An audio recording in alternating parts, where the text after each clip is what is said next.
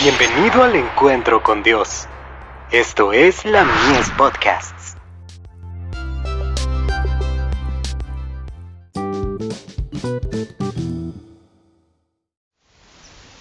Cada día con Dios. La luz irrumpe entre las tinieblas. He aquí te he purificado, y no como a plata, te he escogido en horno de aflicción. Isaías 48, verso 10. Todas las palabras de consuelo que le puede dirigir no valdrán mucho.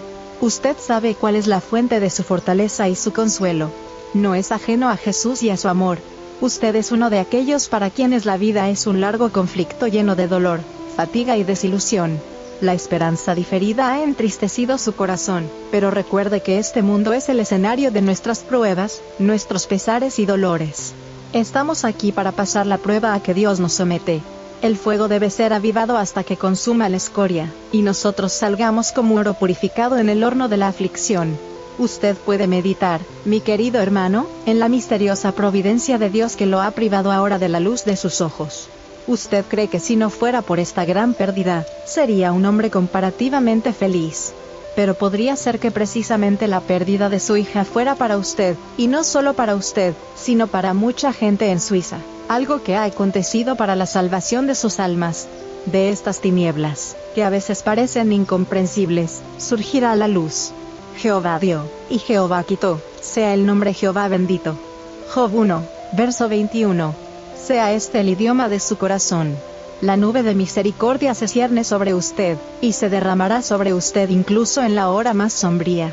Los beneficios de Dios son tan numerosos como las gotas de lluvia que caen de las nubes sobre la tierra sedienta, para regarla y refrigerarla.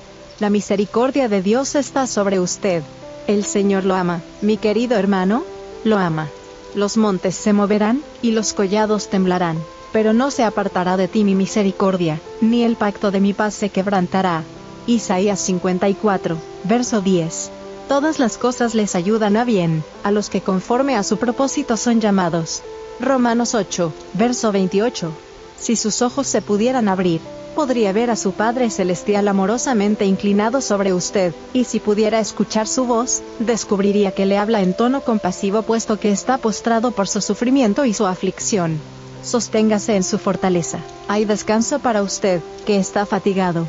Carta 7, del 5 de diciembre de 1878, dirigida al pastor J.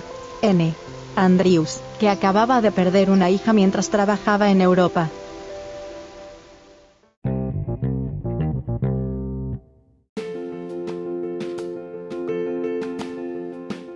Visítanos en www.ministeriolamies.org para más contenido.